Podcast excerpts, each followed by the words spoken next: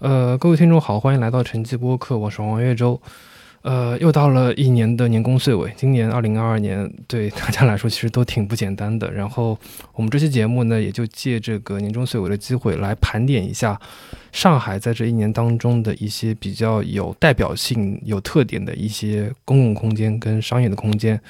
我呢也非常有幸请到了我其实一直平时都会看的一个微信公众号“建筑师小姐姐”的这个公众号的运营者 Joy。来跟我来一起来聊一聊关于上海这一年新诞生的一些他留意到的一些空间。呃，首先我想先请 Joy 来跟我们听众做一个自我介绍，也讲一下他是怎么样一步一步写这个公众号。因为这个公众号其实不仅仅是写建筑空间啊，他其实还写了他很多自己平时看展啊，包括留意到的一些其他的一些东西。好呀，大家好啊，我是建筑师小姐姐的日常的那个算主笔人吧。我叫 Joy，呃，平常我的同学也是叫我这个名字啊。嗯，我跟月洲其实认识的时间还蛮早的，可能以前在外滩美术馆的时候就认识。那么其实写这个公众号呢，也是大概在一九年的时候吧，因为当时。我原来是建筑师出身，所以当时有一段时间感觉其实工作也不是特别忙，但是旁边跟身边的朋友经常去看一些建筑，当然这个建筑包括新建筑还有老建筑。那么有时候呢就会跟没有去的人做一些分享，就是我们从这个项目里学到了什么，其实有一点类似于我们的一些彩盘笔记或者是一些调研的笔记。然后我是希望能够让更多的人看到，所以后来就开了这个号。当然，另外还有一个前提啊，就是刚才岳州也提到，就是我我写这个号的时候，它里面其实有两个主要的板块，一个是跟建筑相关的部分，一个呢是跟展览相关的部分。其实，在上海其实还是挺幸福的，就是我们以前老是说上海是文化沙漠，但基本上从我感觉从一二年左右开始吧，上海这边越来越多的重量级的展览，包括画廊，包括一些民间的官方的画廊，都雨后春笋般的就出现了。那么我们在上海。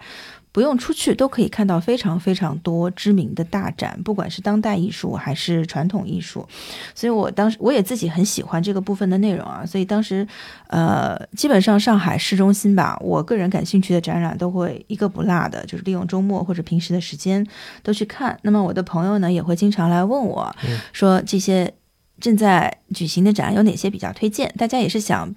就避免踩坑，所以也会通过这个公众号的形式跟大家分享一些我个人觉得很有意思的展览。可能很多不一定特别的大众，有一些可能是一些呃不那么出名的艺术家的展，或者不管是中国的还是国外的，但是展览特别有意思，也能给大家带来很多的思考，或者我个人感觉其实是给设计师带来很多灵感，所以也会在以公众号的形式写出来。那么有些人问我的时候呢，我就会跟他说。来自己去关注一下公众号，去找一找，我就不跟你一一去解释哪些展览比较好，哪些展览就是嗯，just so so，你可以跳过这种啊。所以就是以这个契机为开始，就开始写这个这个公众号。所以其实到现在大概三年多时间了吧。就刚才还在跟岳州讨论啊，他还说我现在一周一篇更新的这个频率算还挺高的，就是我其实也是从一个小白，然后逐渐逐渐的开始调整自己的一个频率。就一开始的时候，其实一开始嘛，新人嘛，总觉得野心比较大，所以当时是以短篇的形式，大概。一天写一篇，其实很很快的一个速度。后来觉得其实很多发出来的东西还是需要有积淀的，还是写长一点比较好。所以最后是改成了两周一篇，大概稳定在这个频率，稳定了两年多的时间，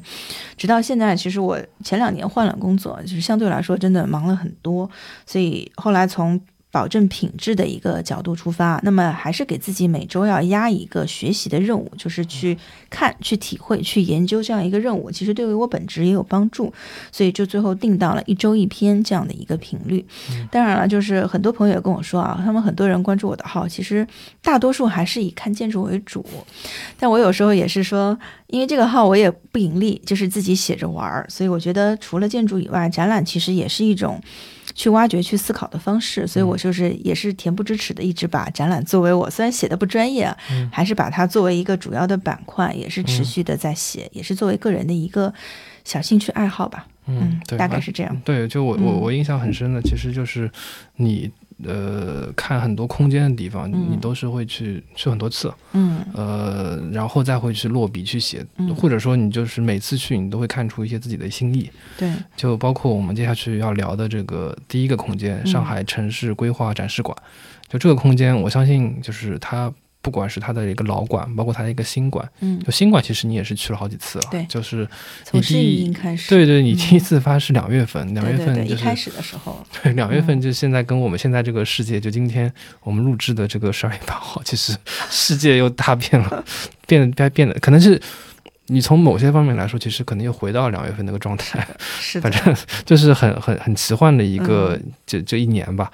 就就我呃我因为你是这个建筑科班出身嘛，就我嗯不知道上海城市规划展示馆在你们的这个专业的领域当中，嗯，是怎么样一种存在？因为对于我一个就是上海市民来讲，你就可能过往对城市规划馆的印象就是那个很大的一个沙盘，嗯其他其实印象就很浅很浅了。就特别是他现在做了一个新的更新之后，嗯你对原来就没什么特别印象了。对，是的。其实我们当时，因为我本身不是上海人，我是读大学的时候过来，然后一直在这边，所以算新上海人。嗯所以其实从学生时代开始，上海城市城规馆对于我们学规划建筑专业的学生来说，它其实是你去第一眼去感受一个城市的一个地方，其实也算一个学习基地吧。嗯，因为其实你从学生大一、大二的时候，他不会从特别专业的角度去跟你说你怎么样构建起一个宏观的城市的概念或者理论的概念，这些东西可能在大三、大四的时候学的会比较多。所以其实大一、大二过去，就是其实就是构建于你对于城市的看法。其实我们就算在大学里读书，那么说白了就是在闵行，我们当时叫闵大荒啊。其实对于城市的理解没有那么深刻，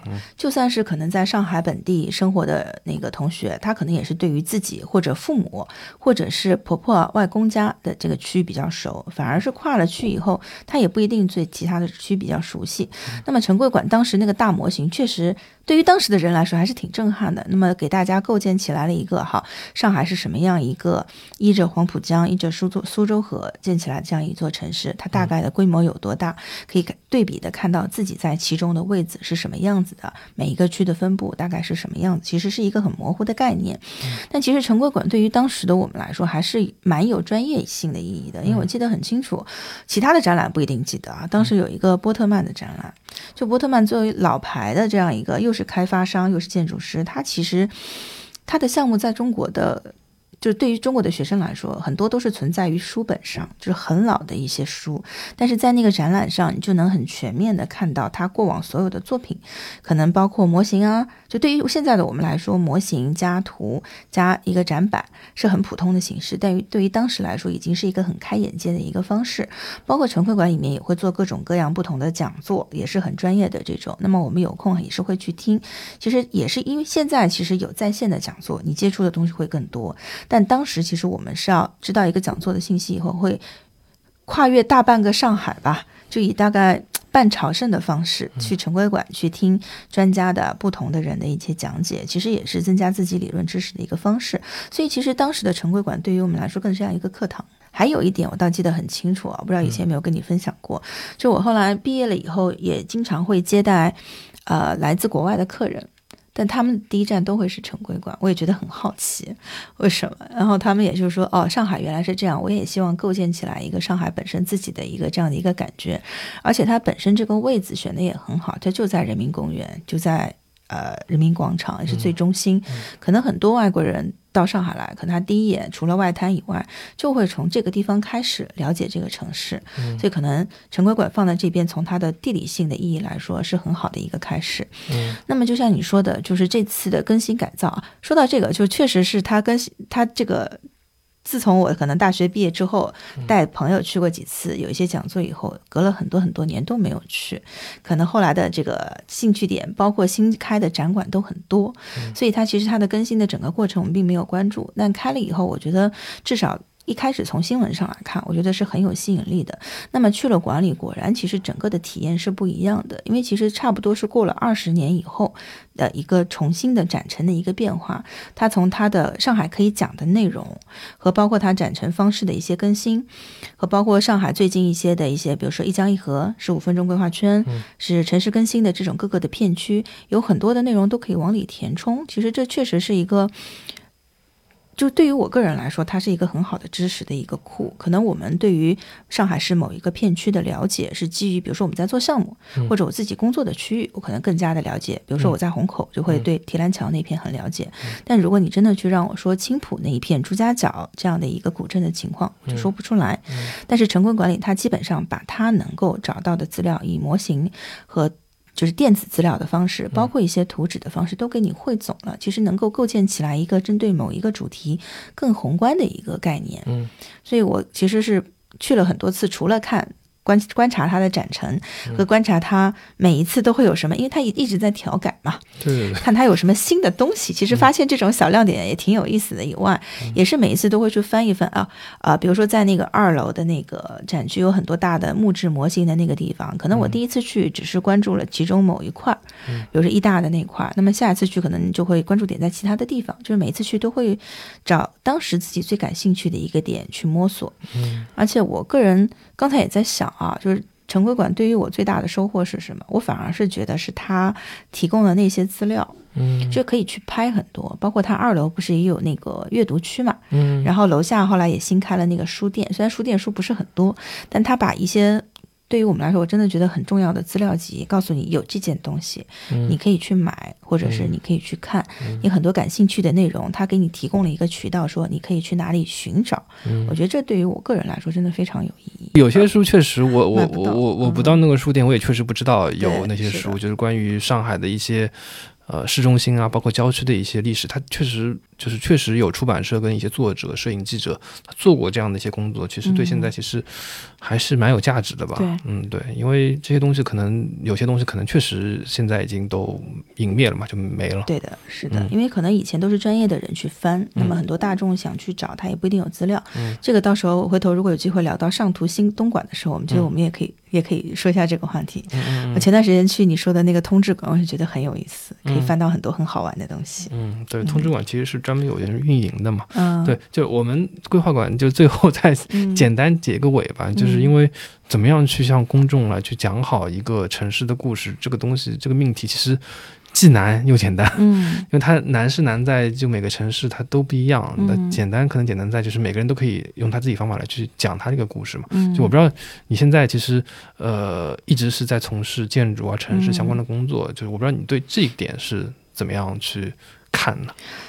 其实我刚才一直在想啊，城市规划馆，就是其实带了“规划”这两个字，这个展馆其实是带了一定的专业性的。嗯，其实很多的，比如说对于专业的人来说，这个地方是一个他能够全面的了解城市的从过去到未来的这样的一个地方。但如果真的对于普通的民众，他只是想了解这个城市的故事，嗯，而不是听城市规划的故事来说，他可能觉得这就有点太专业了。嗯，所以其实我一直在想，是不是城市规划这个名字可以改成城市馆？或者是城市展厅，或者这种一个形式，就是避免掉一些特别专业的内容。那么它里面也有可以一个专业的区域去让大家去找寻。但大多数的人，你让他去了解特别专业的什么规划从哪里开始，有什么呃，包括就是现在的上海城管也有，比如说土。总规什么东西啊？总规也有，然后什么十五分钟也有。那么很多人可能不一定特别关注，还包括讲到一些水啊、土啊这些东西，可能大家觉得太专业了。就是当然，他也在用很多的更公众的方法去讲这回事情。但我一直觉得，是不是还是叫城市馆或者什么其他的方式，对于大众来说，他会更加本着一种啊，我是去听故事的方式去了解，就是用一种大众能够接受的方式去听。就我刚才也在想啊，其实国外可能城规馆也有，但它可能不一定叫。Urban planning 的一种 exhibition 的那种地方，我当时记得很清楚，在巴塞罗那的时候有一个展厅，我忘记在哪条街上，它其实讲的是西班牙当时发大水的一个历史的故事，具体的展陈我都不记得了，但有一点我很记得很清楚，它里面的每一个区域都有一张小的那个明信片。明信片上就印了当年发大水的时候的历史照片，然后大概一起有一百多张，我就把一百多张全部收齐拿回来，然后其实是作为了一个真的有点像一个 archive 的方式，把它有关于西班牙水灾的这个故事，就以图片的和明信片的方式给它带回来了。所以其实很多时候我也在想，你去看一个城市规划，你到底能记到多少东西？那么它就很强调水灾这个主题，强调历史的照片，让你去能够以。就是直观去看的方式去读这个故事，所以可能当时你看到东西我理解了，回来了以后，我通过拿一些很直观的东西和一些能够回忆的东西去看，他反而把这个故事能够记到这么多年。嗯，可能那时候到现在已经有快十五年了，但我还是很记得很清楚当时那个展馆的情况和他当时。就是有这样一个明信片的方式，让你很深的记住这个城市里曾经发生过的故事。嗯，这个其实就是关于城市的历史跟记忆了。它这种那种比较比较好的方式，比较就是能够让人易于去理解、接受的方式，把这个记忆呈现出来。对，这可能确实暂时。在我们的这个城规馆，它可能这一趴可能我估计以后在临展厅可能会是会是有一些，因为它地下一楼那个临展厅做的几次展览，其实我都去看了，都还挺不错的。就第一次是关于摄影的，嗯，金石生啊，包括一些别的一些地方。第二次是关于上海的一些新城规划，对五大新城那个，对对对，那个新城规划其实信息量还挺大的。他应该出书。对，就是关于那个书可以很好给大家当资料买下。对对对，他那个关于哪里是一个什么河谷，青浦松江那个那个河谷，就可能上面有桥的那个是吧？对对对，上面他做了很多桥的方案，那我感觉可能是未来十年可能是有一个新的一个一江一河了。是的，嗯，好，那我们接下去讲那个上图东莞吧。上图东莞也是，哪怕到现。今天，嗯，他已经快开馆半年了，也是一票难求，特别是到周末。对，是的。嗯，你你也是，好像也是去了好几次。对，是的。就一开始没想到要去，后来其实我个人感觉啊，它的外观不如它的内部精彩，所以其实可能一开始看到都是外观的图，就觉得哦是一个就是很大型的弓箭，也没有特别大的兴趣。但反而是看到它内部的空间确实跟一般的图书馆差距很大以后，我觉得是应该去体验一下的。所以过去。大概去了三四次左右吧，但是其实很就很不，我后来写的时候也写到，就是它开放的时间，因为我后来也找了那个里面的一个朋友帮做一个简单的介绍嘛，他也说其实呃能不能说你到时候看啊，就是因为东莞也是一个新的地方。那他现在的员工配置也不是那么的够，然后很多还要依赖于志愿者，所以他其实开放的时间还是有限制的。所以他其实你看他楼上基本上五点钟或者多少以后，楼上很多很精彩的空间是上不去的，你只能在一到三楼。所以其实我去了两次，一次是晚上过去的。当然夜景也很好看，但是上面去不了。还有一次是去的很紧急，中中途 临时被家里叫回家了，所以也是只是跟着看了一会儿。倒是有一次认认真真的全部去，是跟着我朋友，他帮我从上到下带了一次。然后后来我又自己一个人，就是蹭蹭一直蹭到快五点钟的时候出来，也是把整个馆看了一遍。因为其实我以前。就是刚毕业，就刚从国外回来的时候，就住在上图旁边，是淮海淮海住在那个叫东东安路。高安路对，住在高安路现在也刚开，但那个更难预约了。我我几次预约都预约不上，他现在就只有参考外界的一个服务。对，是的，所以当时还好，当时也不用约嘛，基本上过去也不是看书，是借书。嗯，然后高靠的也很近，所以像杂志啊、书啊什么的借得很勤。嗯你觉得当时其实没有买书的习惯，反而是离开了搬开了上图以后，就逐渐的开始在家囤书，因为借书不方便了。可以试试多找一些。对对对，就是。还有孔夫子，还有孔夫子，对。所以说回上图，我倒觉得它有一点，我觉得倒是挺吸引我的，就是它所百分之八十的空间是开放的。就这一点，对于就很多人都说图书馆是一个公共的场所，这没有肯定是没有没有错。但是我觉得它其实不是一个社交的场所，它其实是一个去获取新的东西的场所。就新的东西其实不仅限于知识，可能也有活动。可能也有，比如说跟别人在哪里碰面，就是去发现这个，因为馆足够大，然后它里面更新的东西足够的多，你每次去可能都会发现以前没有去过的角落，嗯，然后有新的活动开始在那里做，又有新的人进来，也有可能在那边碰上你自己的呃。带着小孩的朋友啊，或者是你自己的同学啊、同事啊，就这种意外的惊喜，我是觉得是很有意思的一点。所以其实我就不太想把它当做一个所谓的社交的第三空间，反而是一种你每次都带着说，哎，我今天去上图，我能够看到什么？发现我找的，就算是找到我以前。找不到的一本资料，或者是看到一个我不知道它什么时候出现的临展，但是我又很感兴趣。我觉得这都是一种，就是意外中的发现，是对于这个建筑使用一种最深刻的一个体验。嗯，对，就它那边其实在那个借阅区上面，它其实有非常多的，就是你刚刚讲的那些嗯临展的空间啊，对包括你刚刚讲的那个上海通志馆，对，它其实就是按上海的各个区县去陈列它所基本上是所有了，我觉得。是吧？它市市面上能够 就是搜搜搜集到的这些书啊，包括这种地方志啊，这种资料都放在那里。嗯，虽然它那个书可能是不能借，但你在那边看，我觉得知道有得这个书就可以。对有这个书，嗯你就之后你找资料就就就挺方便的，而且那个空间其实也挺不错，对。就人不多，对。就是因为它下面公共空间足够大了嘛，就是，大部分人都是孩子。其实除了那个大空间，有很多可以坐下来看书或者是发呆的空间，或者是工作的空间。所以我觉得它足够大，就会有足够多的可能性嘛。对包括其实楼上，我后来还因为我逛了很久，在楼嗯上、就有很多别人没有找到的角落里，实际上是很舒服的。其实没有必要去抢三楼的那个预约的座位。嗯，三楼那个座位因为也比较贵，号称六六七百欧一一一个椅子。啊，是吧？对嗯，肯定的。你看它那个质量，还有它那个墨水屏，嗯我们一般的办公空间里都都舍不得这样来用的，嗯对吧？对你整个预约系统，因为包括好像它背后还有一整套很贵的那个图书管理系统，还是什么信息系统？嗯，对，包括它里面，它好像是为数不多吧，就在图书馆里面，在就是建造时候就纳入了很多当代艺术元素、公共艺术放在里面，对士兵那些东西啊，包括据说是免费提供的，啊，那我不知道，但是可能就是但他其实还行制制作费还是要出的，嗯但是人家可能艺术家也愿意供提供公共空间给方案嘛，啊。啊、OK，就是他就是我觉得结合的还挺恰恰到好处的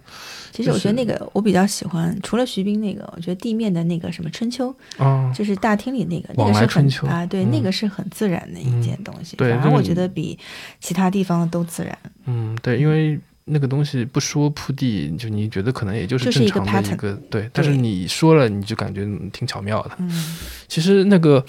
就徐冰的，就所谓自习的地方，其实我嗯觉得。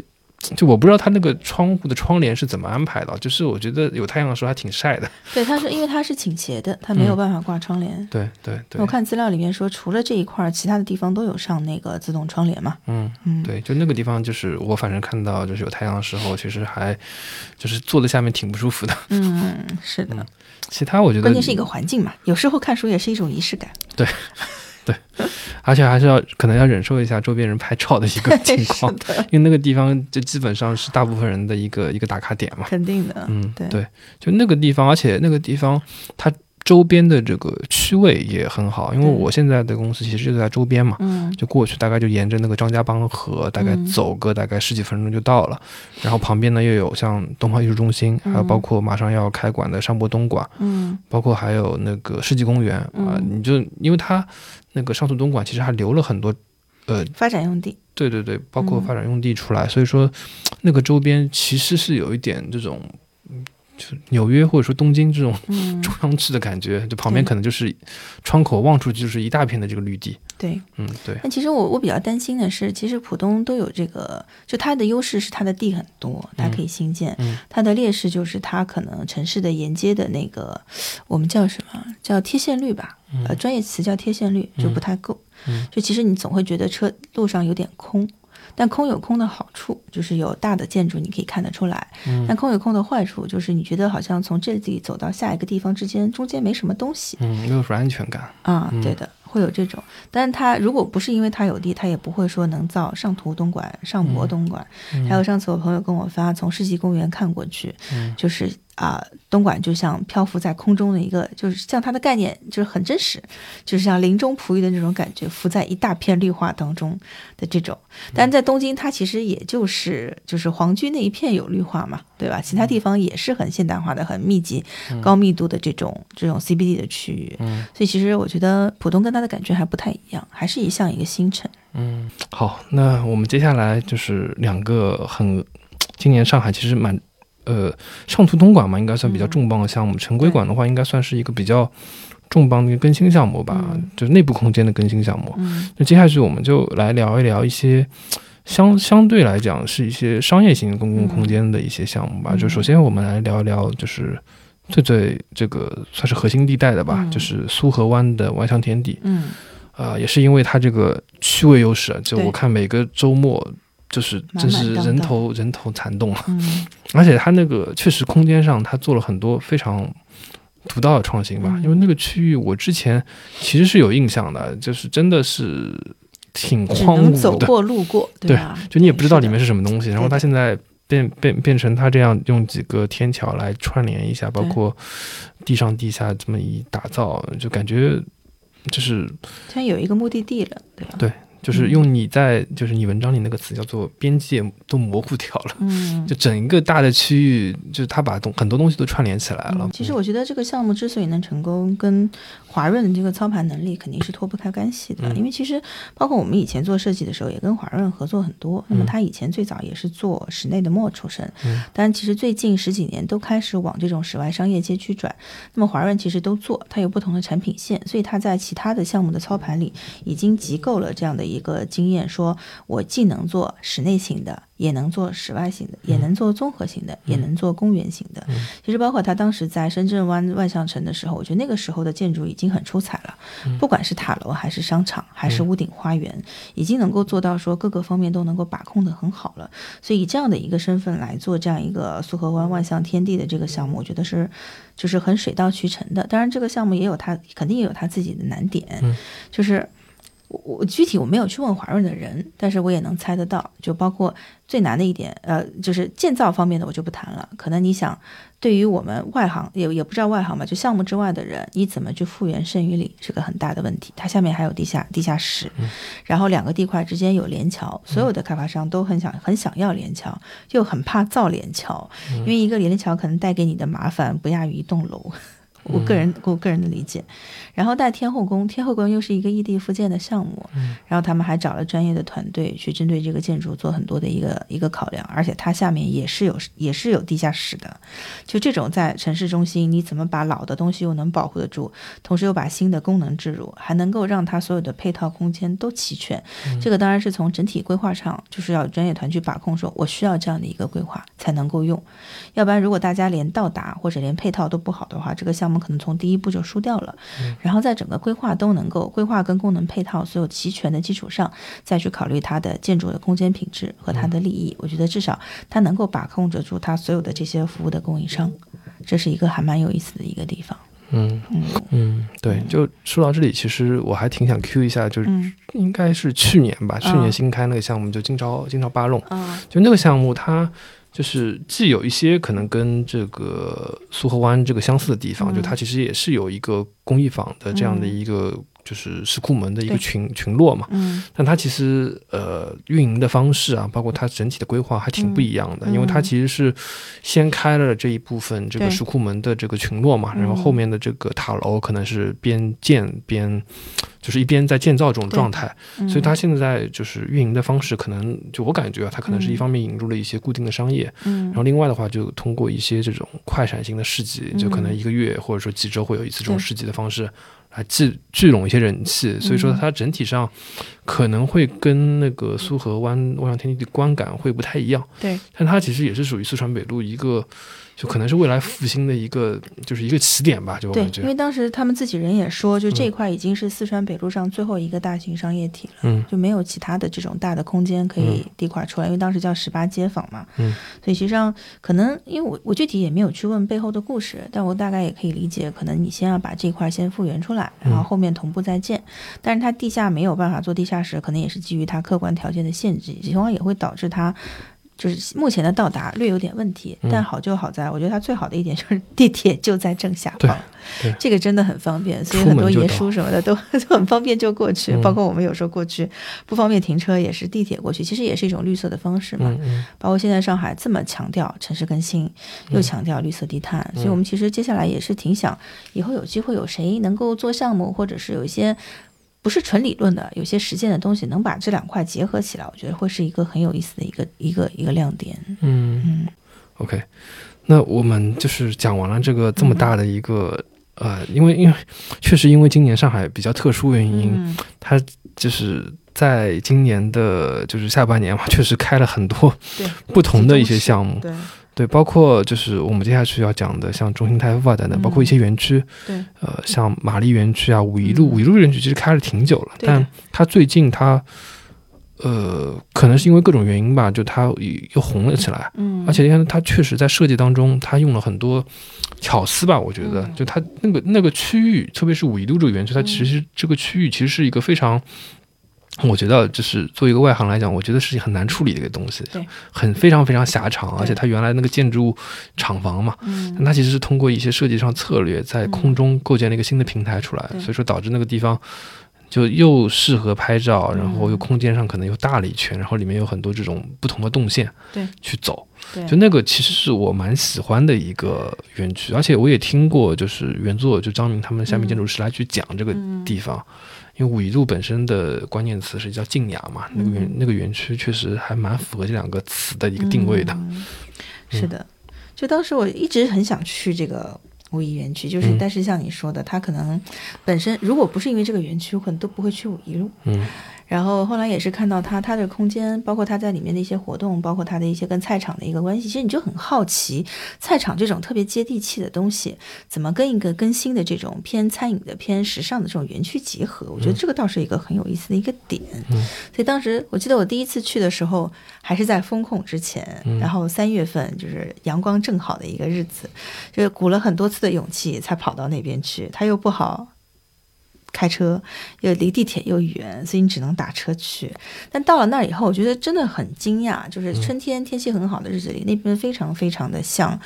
曼谷和新加坡的感觉，嗯，就街区也是那种，因为那边也有很多，就是东南亚也有很多那种老的改建的那种老房子，比如说克拉码头和一些曼谷，其实也有很多很优秀的商业建筑的改造。它那里的那种感觉就特别像，就是空间的尺度，包括你在外面的一些外摆，包括二楼、三楼也有其他的一些房子，然后包括人在外面那种很轻松惬意的感觉。那时候还是一个中午，就基本上每家店的门口都有很多的人在喝酒，在。聊天在吃饭，我就觉得这是一个很神奇的一个地方。虽然说，就反而是在这种条件下，所谓的一些网红咖啡店没有那么的抢眼，你反而觉得就是这种街区营造的这种氛围就很适合这种轻松，你就恨不得立马打电话叫几个朋友过来说好，今天下午大家就不要上班了，就在这边吃饭，就感觉挺舒服的。嗯，就这种感觉。然后我觉得可能张明老师他确实是在这种活化利用上，它有自己很独到的一个思路。因为刚开始我进去的时候，我觉得是不是因为它左边是一个老。的一个菜场的一个房子，右边是那种像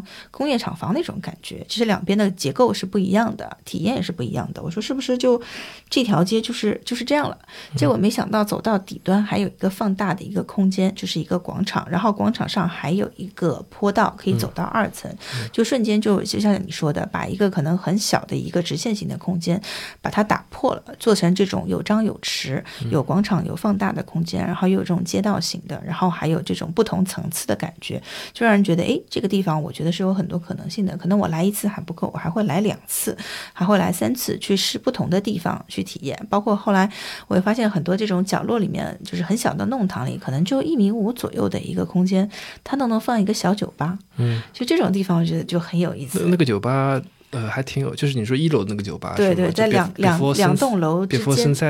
好像是。它其实那个酒吧还挺有意思的，就是我不知道你有没有留意到，就是它五一路的那个，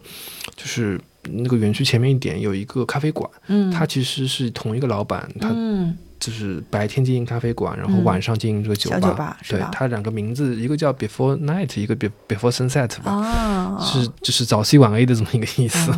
对对，但看来其实还是要住的附近才会晚上有时间过去。对，你像我们真的晚上再去，我觉得还就是我基本上去的时候都是白天，所以不知道晚上会是怎么样一个热闹的景象。尤其是现在现在全部放开了，我觉得大家应该都会出去。对。天气其实也还好，最近就应该都会出去去去玩。对，然后包括它对面有一个叫哎叫叫什么？黑湖科技。哎，对对对，那边其实马上也要更新掉，更新成一个园区了，好像也是原作在做。对我后来第一次去的时候，那边还没弄好，然后第二次、第三次去，发现那边已经修的差不多了，已经有人入住了。但其实上保安一直在赶我，就觉得嗯，这个地方请不要来拍照。说好，那等你什么时候开始官宣了，我们再过来，可能能看到更多的一些东西。但它两边的这个感觉可能就更不一样的一些，对面就更偏现代一点。对。这边还是更偏一些改造的那个感觉。对对嗯，就五一路其实这个马路历史其实很久，但它其实被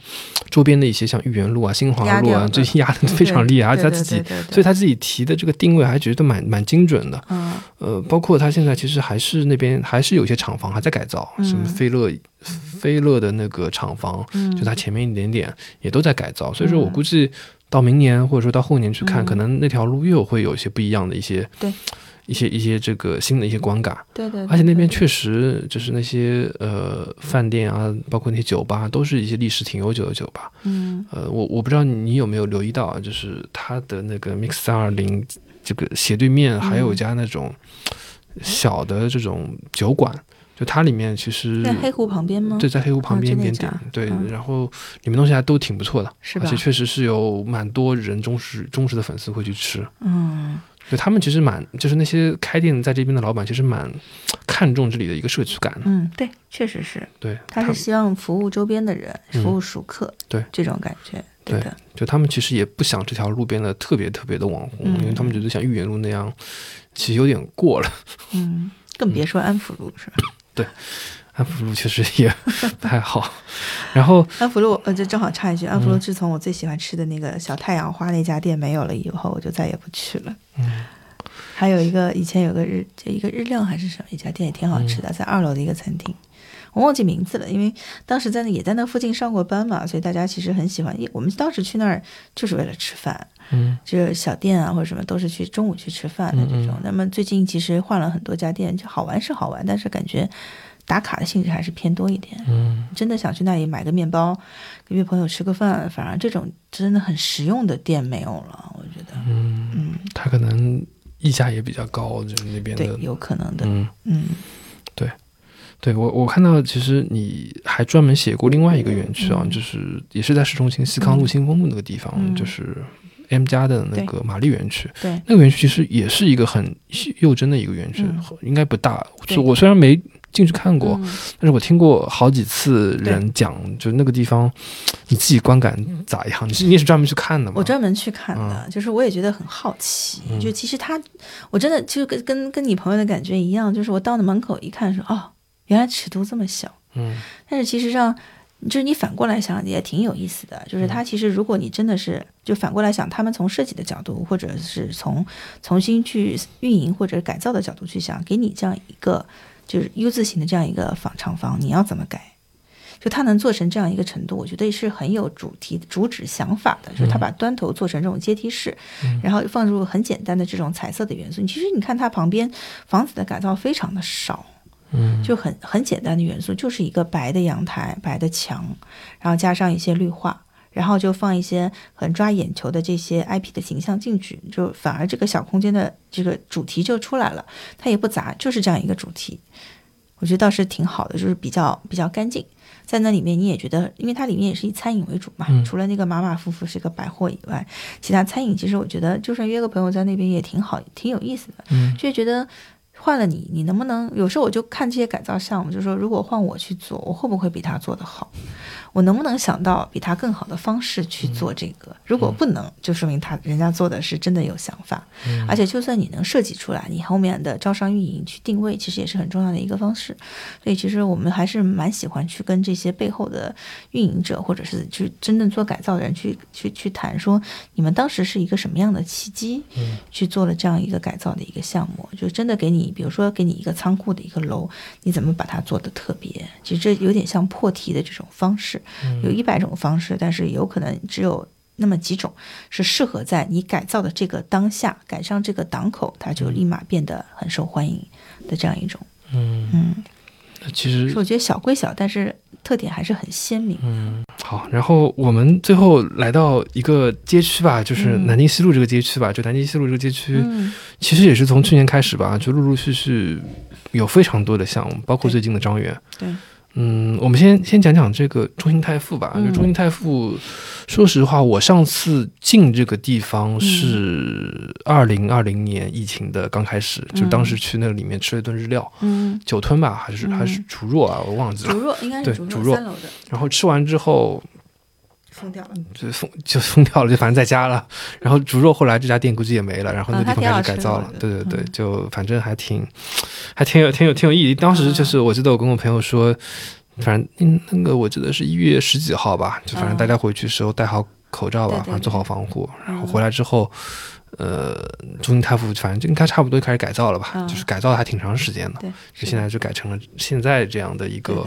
盒子的一个结构。因为我我看，因为我是说实话，我是看了你的文章才知道那边改造成了这个样子。因为那个地方我不太会经过那个地方的，就那个项目是因为它是中信泰富这么一个其实还蛮地标性的，嗯，地标性的地方，所以说吸引到你去关注这个地方的改造嘛。其实。跟个人有关系。我以前其实大学的时候喜欢逛两条路，一个就是淮海路，一个就是南京路。嗯，因为里面它其实一个是商业街嘛，一个是我喜欢看它旁边延伸出去的这种小路，我觉得很有意思。嗯，然后南京西路呢，我觉得比较好玩的就是中信泰富，包括上海商城，都是很老牌的这种大的大的建筑，包括梅龙镇广场。那么后来我。自己跟朋友约饭的时候，可能淮海路我觉得不太方便，所以我大部分都是在南京路附近。中信泰富是我每个月要去剪头发的地方，所以其实它关和就什么时候。关我是很清楚的，因为我那家 剪头发店说对不起，我要搬到隔壁去了，所以我很清楚中心泰富要改造。那最早的时候还说过说要分层改造，就是一二层修，三四层保留，或者然后修好了以后反上来。后来发现其实这种是很难操作的一种行为，这其实也是很多商业项目要改的一个必然会面临的一个问题。你到底停不停业改？像那个呃美罗城好像就没有停业。所以其实你真的商场要改造的话，停业是一个很伤的一个行为嘛。你所有的商户都会走，你两年没有租金，你还要付出这个投入。所以最后其实中信泰富最终还是决定全部全面来改造。所以其实我后来经过那一年多前，我经过那一直都在看那个围挡，就是什么时候你才能拆掉。直到它拆掉以后，其实因为这是柯凯做的嘛，柯凯其实一般来说他做。城市更新的东西会比较多一些，所以其实我觉得他做这个建筑倒是挺出乎意料的，但他的手法我觉得还是蛮成熟的，包括这种盒子的方式，因为之前我们也接触过很多商业建筑的一些改造，包括新建，就当时我们有一个业内的说法说，如果你不知道怎么做，你就做盒子，就一定不会难看，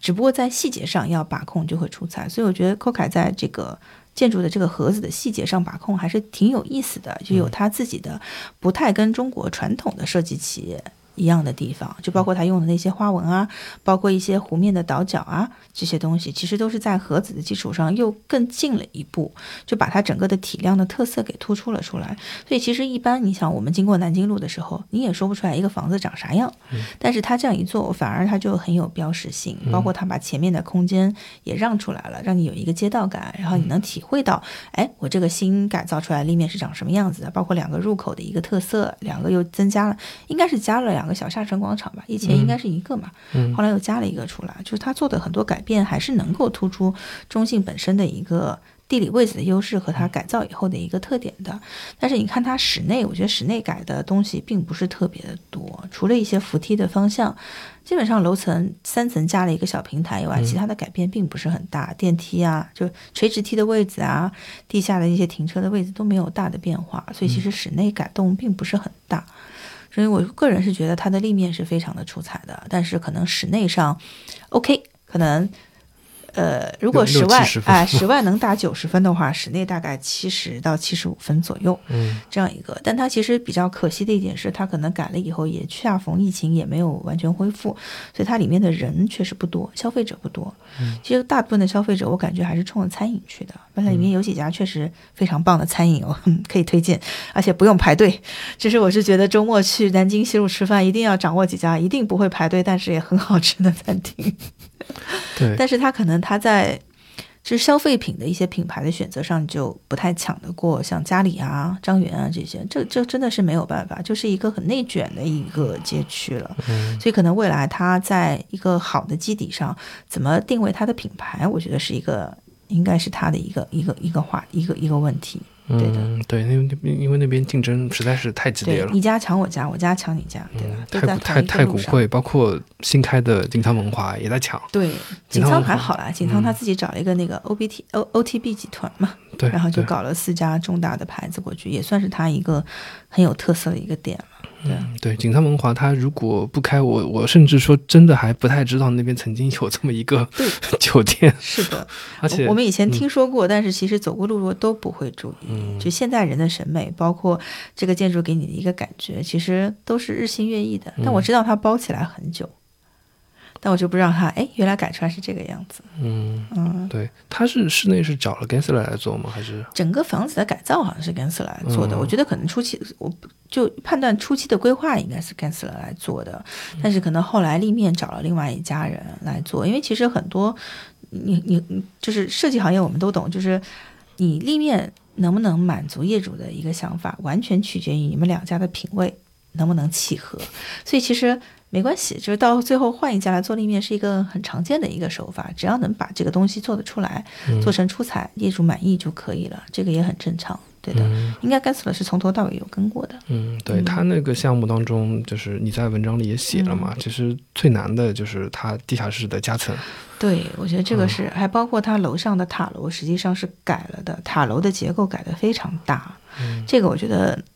可以等等看，因为我我我也很喜欢去知网上翻那些专业的论文，但现在好像论文还没有出来，嗯可以等一段时间看看做过这些项目的这些设计师啊、结构师啊工程。师那个写的啊、会不会来分析一下这里面嗯这些超级大的这种结构的难点都是怎么解决的？嗯你想，它在市中心建筑的四至，就是很多东西都是不能动的，塔楼又要保持它中间的结构，但其他的结构又改掉了。同时呢，群房又要重新的把它做出来，然后地下室还要加几层，把停车解决。我真的不知道它这结构是怎么做的。而且它就是过程当中都包着，你也不知道它在里面怎么去动。对，是的，所以我觉得这个这个业主方也挺不容易的，嗯就是在这样市中心一个寸土寸金，然后聚光灯下的一个地方，你还得把这样一个类似于半保留建筑的东西给它做出来，品质还得要保证，因为它装装修的等级应该是很高的。对对嗯对，它现在上面是办公是吧？对，上面是办公，有有有公司入驻吗？有有有嗯啊，有的，嗯，因为我觉得它里面那些餐厅其实也确实也也挺不错的。对，是的。其他我就最近应该会经常去，因为我的发型师搬到那里去了，啊 最近会转移阵地哦，往他那里走，怪不得就是在南京西路，就是就是那个片区。对对对，走来走去，对嗯，对。还有其实就是就是最近刚开的那个张园嘛，你张园你去过了吗？我去了一次，嗯，你感觉咋样？我还没我我说实话真还没去过，除了看一些照片。对，因为以前张园开之前，茂名北路不是先开了嘛，所以那条路我倒是走了很多次。嗯正好最近老是在那个附近有要办事，嗯但是张园开了以后，我就进去了一次。可能我觉得现在他的感觉有一点点像金朝八弄一开始的那个感觉，就是内容还没有齐，但是壳都好了。就你往里面填什么东西，让人家进去看，其实就有点类似于我们之前讲到城规馆的那个问题，就是城规是城市规划是一个专业性的东西，你让大众去听什么样的东西。那么张园他的一个就是里弄的一个改造，是一个很专业的一个活儿。可能我看很多像地产界的朋友去看，都很惊叹，说：“哎，你大概花了多少的精力去做这件事情？”媒体的报？道也很多，我知道这个从技术上来说是非常非常困难的一件事情，但是可能展现在大众面前的，他只会说：“哎，我到底进去看什么？” 他关心的是这个问题，所以我觉得他可能还需要一段时间的培育期，就像经常巴弄一样，把一些软的东西加进去。那么它一动动，其实现在是给品牌做快闪或者是一些应该也有固定的吧，嗯，对，迪奥那些好像是固定的东西。嗯就是等这些出慢慢出来，包括现在蓝屏其实也是里面这为为数不多能消费的地方。能停留的地方。哎，对对对，等这些都能消费、能停留、能嗯使用的东西，包括它的广场上的一些配置，包括围绕着广场的一些店铺跟活动都起来了以后，大家可能会觉得它还是一个目的地型的一个东西，不是说我只去看一遍哦，这就是嗯像看展览。一样。哎，对，就是大家就普遍反应不知道进去看什么，但嗯你真的去看它，因为我也看了很多这种，因为它这个媒体的宣传真的很厉害，没有嗯开所有的采访什么全都出来了。你说他以前做的什么一栋一档，还是叫什么就是每一栋房子都留了很多的资料下来，包括静安置业集团，就是他也做了很多的工作，包括他好像在那个远郊还有仓库保留所有的老的构件，然后他还有专业的团队，经常要去开窗啊、维护啊、打扫啊，保证这些老楼都是不是在一个无人看管的一个状态。所以这些其实做了很多背后的工作，这些其实在未来这个房子活化利用的过程中是能够提供很多好的经验的。但只不过他现在还没有把东西植入进去。嗯，对我觉得他可能也有压力，就是区里面可能也想说，哎，年底赶紧开出来，让大家能够看到一个不一样的张园。所以他们可能自己也有压力，说先把先开嘛，先让大家能够进来，然后再说我慢慢往里填东西，让大家养成习惯，能够这样子，就是经常会过来看看，我觉得也是挺好。对，知道这地方是一个，对，至少知道张园在哪儿吧。嗯，对，嗯就是世界级的。就这个地方，其实我觉得未来可能跟。呃，就是北外滩那个华贸，那个可能说有点类似的一个一个一个一个地方。我觉我我可能我觉得蛮多人会把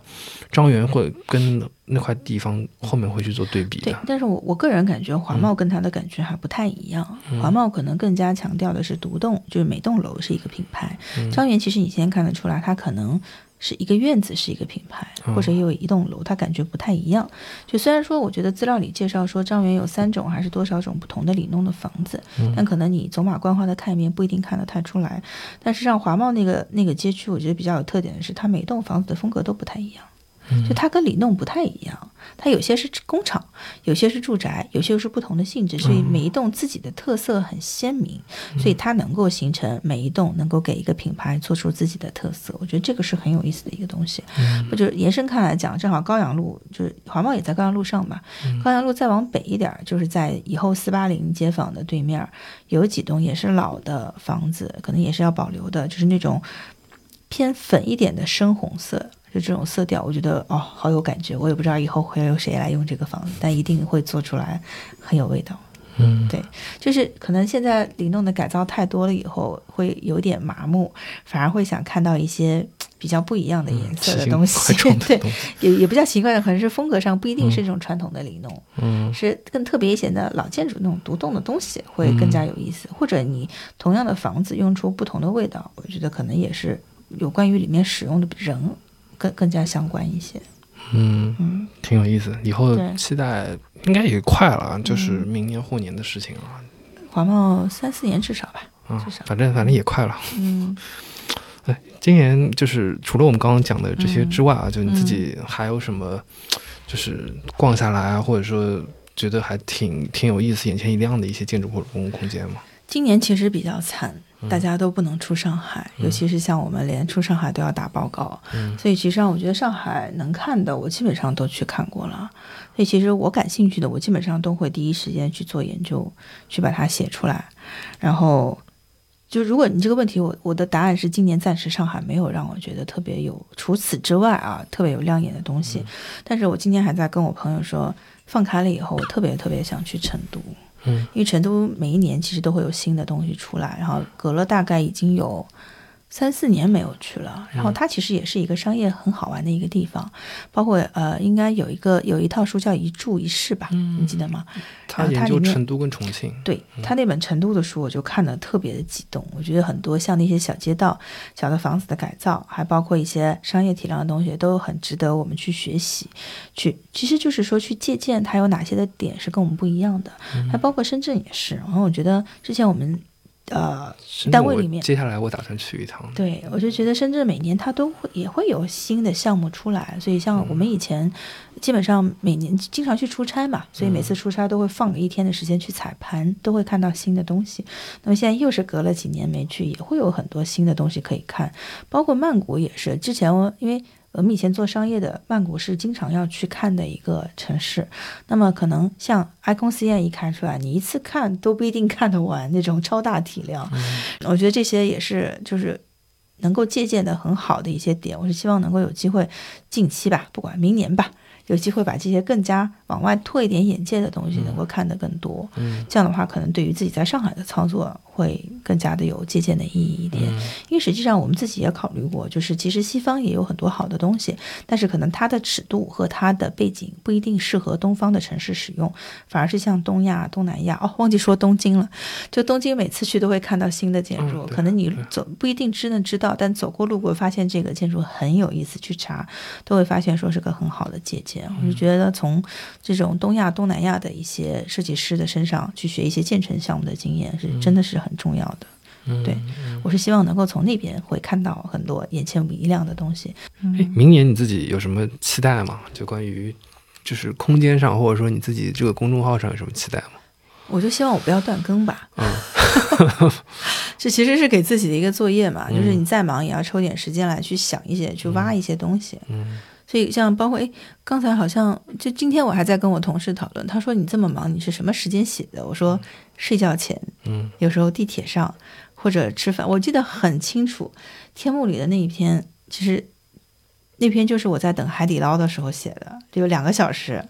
就是吃了两个小时妙脆角写完了。哎，所以你都是 在手机上移动写的，就我没有在电脑上写，我都是在手机上写。好厉害！嗯，最多就有一种情况，就是基本上商业的文章我都是手机上写的，只有一种可能会在电脑上写，就是去查知网的时候，有一些东西可能它要打字打下来，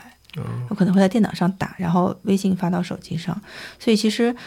以前还有一个朋友跟我说：“你能不能用一秀米排个版啊？”我说：“不好意思，就是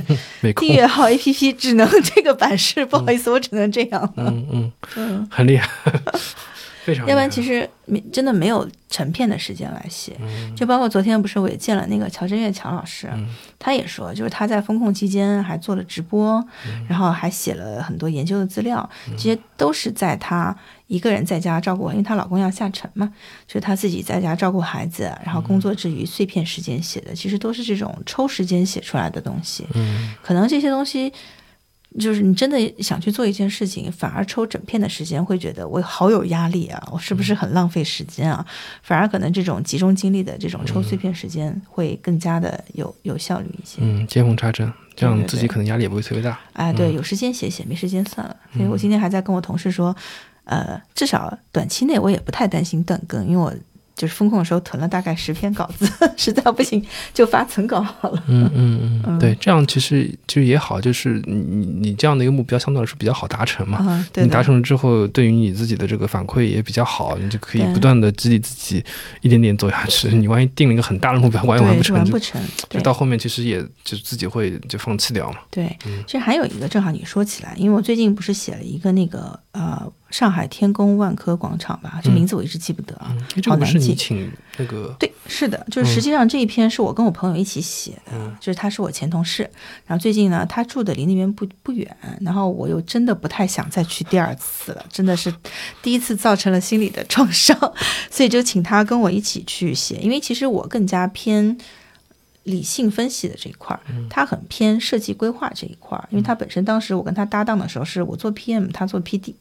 就他管设计，我管。那个项目管理跟技术落地，所以其实我们两个搭班是有这种分工的。所以当时我也在跟他想说，你可以从设计的角度，从规划的角度去分析。我可能更多的是从诶他的一些更理性，或者是一些女生观察到的小的点的角度，一起去讨论这样的一个项目。所以当时是出于这个想法合作了一篇，我觉得其实效果还可以。所以后来还在群里跟我们以前的前同事说，我们希望接下来有机会就大家以小团队的形式去看项目，就是。有点像 team team discussion 这种。就可能会有新的看法，你看到的东西跟我看到的和我想的不太一样，就大家一起去去研究去琢磨，可能出来的东西会更加有火花。嗯，我觉得这个是我接下来可能有，因为反正现在也放开了，嗯，大家都不怕封在家里了，就是这种更加灵活，可以一起周末有时间就约到某一个项目里，大家一起去踩踩盘，或者是你自己公司做的项目，我们去听听你的说法背后的故事，然后如果你有什么解决不了的问题，大家一起出出主意，然后可能在这种互相讨论。交流的情况下，比我自己一个人去看项目，个人的想法会更加丰富和全面。嗯嗯，感觉你这个就是不仅不会断更了，你这个后面的创作团队会越来越庞大了。呃，对，但是当时我后来也是在跟他们说，如果就是大家讨论没问题啊，最后到时候汇总到我这儿，还是我想写什么写什么。对，你是一个总这个公众号的总编辑，对，总的运营。对，所以我我其实。也是希望，比如说有朋友愿意一起来做这件事情，也挺好吧。其实都是一个互相促进嘛。其实我特别担心的是，自己一个人没有时间去深入研究某一个东西，或者不关注，只知道它存在，但对于它好。或者不好是为什么？嗯，就如果没有深究的话，自己也没有办法从这里面学到很多东西。所以我就是觉得，就算再忙，是不是也得抽点时间跟大家一起讨论讨论有哪些好玩的东西？包括你你之前跟我介绍的一些，包括那个在崇明的什么项目，其实我也不知道。其实我我我有很多的知识盲点，实很多东西都是从实践性的角度。你去发现它哪些点，它可能这个项目上不一定是好的，但它换一个地方可能就做成了。嗯，我觉得可能很多新的东西，就包括我们看展览也是一样啊，就是包括我我爸我妈也很神奇的说，呃，我们家全家都不看这玩意儿，为什么你会看这个？外滩美术馆的培养，对对对，感谢外滩美术馆的培养。嗯，确实，我是觉得其实看展的过程中。会找到很多点，可能不一定是现在有用，嗯，是在某一个点的时候，你突然发现说，哎，我以前看过的展览上，他曾经给我过一个思路，我觉得这是可行的，或者说我真的是要在啊哪个公共空间做一个公共艺术季，或者说，哎，我就记得是哪个哪个艺术家的东西特别适合放在这儿，或者哪个策展人东西特别适合让他来牵头做这件事情，我觉得这是可能是一种日常的积累和灵感的一种一种。就囤囤货吧，也是另外一种方式的囤货吧。所以我觉得有机会去看这些，还包括我之前也在想，就是有一次，你记不记得浩美术馆有一个展览叫《丽冰园》？嗯，是很很小众的一个展览，行为艺术相关的。对，但我觉得那个展览就很有意思，就是他他做了很多平常的人不敢做的尝试。就以一个凡人，就我们其实都是凡人，但艺术家实际上他是他的可能思维方式，可能看事物的方式不太一样，但他能把一些。他敢想，他敢做，但你从他看他做的过程中，你会说，哦，原来事情可以这样，就突破了一些我们作为凡人的想法，所以我觉得这些倒是挺有意思的。嗯，对对对，所以说，就是日常的看着啊什么，其实不不仅仅是这种休闲活动，它其实还是一种学习，是一种积累，对吧？这种感觉的积累，对，嗯，OK。我来结个尾吧。嗯，好，今天就是在年终岁尾，就是在二零二二年特殊的二零二零二二年的这个年底，请 Joy 来分享他这一年的在上海不就不得不在上海的一个见闻。呃，非常非常精彩，非常非常也我我非常我也非常非常有收获。那反正呃，期待就是以后二零二三年，就包括接下去就可能马上就要到这个新年元旦，你也能够。看到在你的公众号上“建筑师的小姐姐”这个公众号上看到你的更多的一些新的一些收获、一些产出、一些彩盘的经历，也期待在明年你可以去到更远的地方来看到很多新的东西。上海以外的项目，对对对对，大家有什么好的项目也可以推荐。嗯，对，公众号留留言，或者说有时有有机会可以再到我们节目来分享你的一些新的一些感悟和经验。好的，嗯，好，感谢，好，谢谢，嗯，拜拜，感谢收听本期节目。欢迎搜索微信号 cjbkxzs，也就是陈记播客小助手的拼音首字母。小助手会邀请您进群参与讨论。您可以在苹果 Podcast、喜马拉雅、小宇宙以及各个泛用型播客客户端收听节目，也可以在微博、微信上搜索“陈记播客”与我们互动。如果喜欢节目，欢迎在各大平台打分评论，并分享节目给您的朋友。